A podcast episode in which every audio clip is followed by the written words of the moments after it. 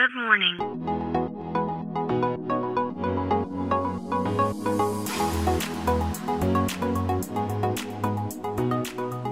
Bom dia, Califórnia. Bom dia, Brasil.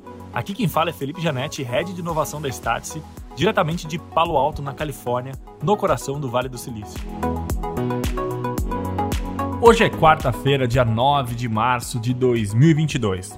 Ontem, na terça-feira, dia 8 de março, foi um dia que sempre uh, os fãs de tecnologia ficam atentos, né? Uh, porque foi um dia de evento de lançamentos da Apple, né? A maior empresa aí de tecnologia do mundo, ou a maior empresa do mundo, como né, a empresa mais valiosa do mundo, digamos assim.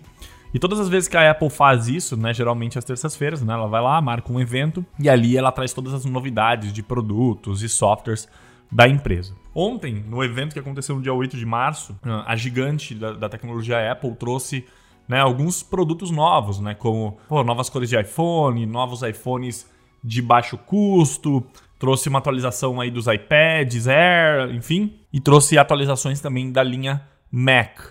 Mas o que mais chamou atenção né, nesse evento não foram os novos produtos em si, mas né, os processadores que uh, compõem esses produtos.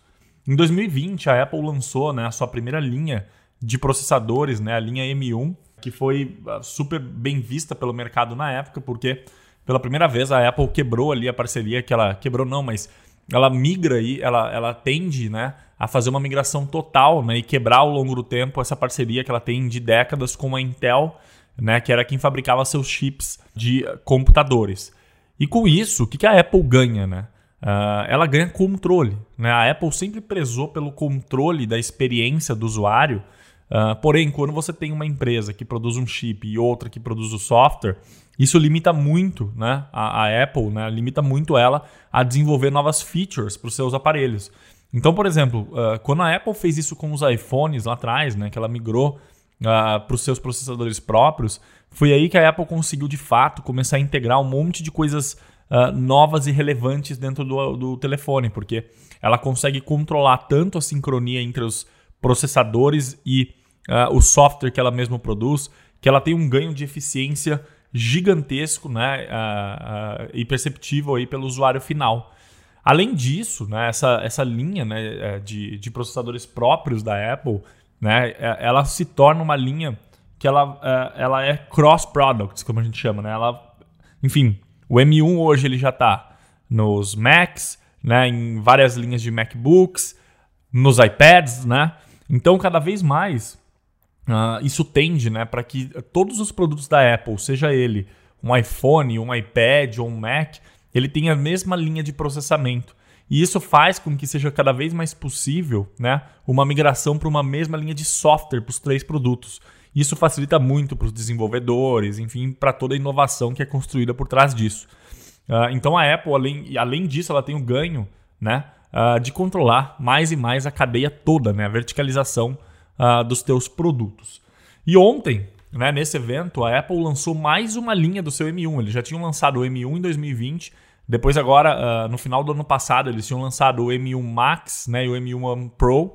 E agora eles lançaram, né, divulgaram o M1 Ultra, né? Que é uma nova linha de processadores que, né, segundo eles, eleva ainda mais a experiência né, e a performance, né? Uh, ele tem uma, assim, falando de dados técnicos, né? Ele tem um CPU de 20 núcleos, sendo que desses são 16 de alta performance e 4 de alta eficiência. Tem também, assim, eles divulgaram lá um gráfico de que, comparando com o processador mais potente do mercado, né, que é um processador de 16 núcleos uh, que integra aí desktops de PC.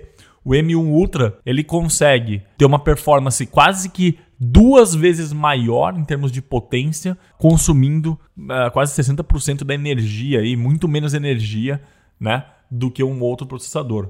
E de novo, isso é graças a essa integração, né, de que quem produz o software produz também uh, os processadores, os chips que vão processar esse software. Ficou muito claro nesse evento, né, que a Apple, apesar de lançar novos produtos, né, e fazer, né, todo esse marketing em volta de novos produtos, o foco dela foi de novo, né, trazer o quanto que ela tem avançado, né, nesses desenvolvimentos de processadores, né, dentro da, da sua própria casa e o quanto que isso é uma tendência e cada vez mais a gente vai ver isso em todos os produtos da Apple, e que tem se tornado aí um, um fator né, uh, que joga a concorrência muito para trás, porque nenhuma outra fabricante de PCs vai ter esse poder todo né, de verticalização dos seus produtos e conseguir gerar tanta performance com tanta eficiência.